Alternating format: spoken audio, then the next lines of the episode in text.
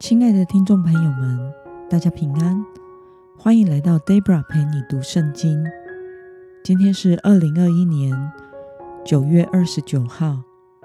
今天我所要分享的是我读经与灵修的心得。我所使用的灵修材料是每日活水。今天的主题是善上聪明，恶上愚拙。今天的经文在罗马书第十六章十七到二十节。我所使用的圣经版本是和合本修订版。那我们就先来读圣经喽，弟兄们，那些离间你们、使你们跌倒、违背所学之道的人，我劝你们要留心躲避他们，因为这样的人。不服侍我们的主基督，只服侍自己的肚腹，用花言巧语诱惑老实人的心。你们的顺服已经传于众人，所以我为你们欢喜。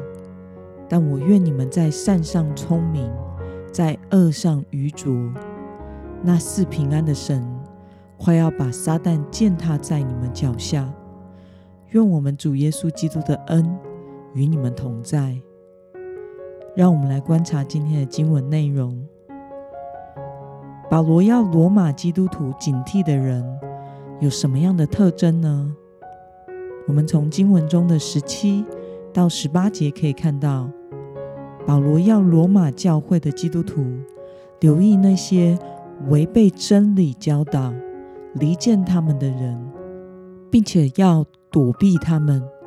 因为他们是为了自己的利益来分裂教会的，用花言巧语引诱那些在真理上不够坚定的基督徒。那么，保罗要求基督徒要有什么样的生活态度呢？我们从经文中的第十九节可以看到，保罗希望他们可以在真理上站稳脚步，有属灵的分辨力，懂得在善上聪明。在恶事上愚拙。那么，今天的经文可以带给我们什么样的思考与默想呢？为什么保罗劝告罗马的基督徒要在善上聪明，并且在恶事上愚拙呢？我想，近朱者赤，近墨者黑的道理是大家从小就知道的。保罗希望罗马教会的基督徒。要有属灵的分辨力，那么就必须多多的与善的、好的教导的人接近，让自己尽量的用心学习那属乎真理的道，并且要尽量的远离那些违背真理的教导、离间信徒的人，使自己在这些人所教的事上生疏，并且愚笨，不要花心思去听。或者是去了解、去吸收，这样就可以认识神更多，并且听不进以及听不懂那些似是而非的道。那么，对于保罗劝告要远离那些违背所学之道、离间且使信徒跌倒的人，你有什么样的感受呢？我认为，的确这是最好的方法。我也是教导信徒。不要与异端去争论真理，因为那是没有益处的。自己如果在真理上扎根不够深，去争论反而会混淆了心中本来所领受的真理。我们宁愿选择远离，并且花时间在基督里扎根更深，这样才好。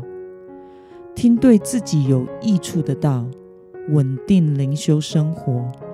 让自己认识神更多，也亲近神更多，如此对神的认识才不会只是一个知识上的认识，而是从大脑到心灵以及情感中真正的认识。那么今天的经文可以带给我们什么样的决心与应用呢？为了培养对真理的分辨力，你需要做哪些准备呢？为了在恶事上愚拙，你能做的事情是什么呢？要能够分辨假钞，最好的方式就是天天摸真钞。Debra 之前有分享过，有认识银行行员的朋友，根据他所说，他们基本上摸到假钞的时候，就会知道那个质感是不一样的，比验钞笔还要精准。我想认识真理也是同样的道理，要对真理有分辨力，就要听合乎真理的道，天天读神的话。天天与这位真神亲近。那么，什么是合乎真理的道呢？网络上信息这么多，要如何分辨哪些信息是对自己的属灵生命是好的，而哪些信息是不合真理的呢？有一个较为可靠的指标，就是采用释经讲道法的牧者，按着上下文的文意。查考好圣经原本所表达的意思，再以现代人可以明白的方式阐释出来，并且加上现代处境的应用，不曲解经文的原意，去加上自己独特亮光的解释，这样就是符合真理的道。那么，如今天的经文所说，花言巧语、似是而非的信息。就要多留心了。或许有人会说，神也会天天对我们说话啊。一段经文真的只有一种意思吗？是的，当时作者所写下来的经文，一定有圣灵感动作者所要表达的清楚的原本的意思，并且上帝并不会给自己打脸。去在违反这段经文的原意上加给人亮光。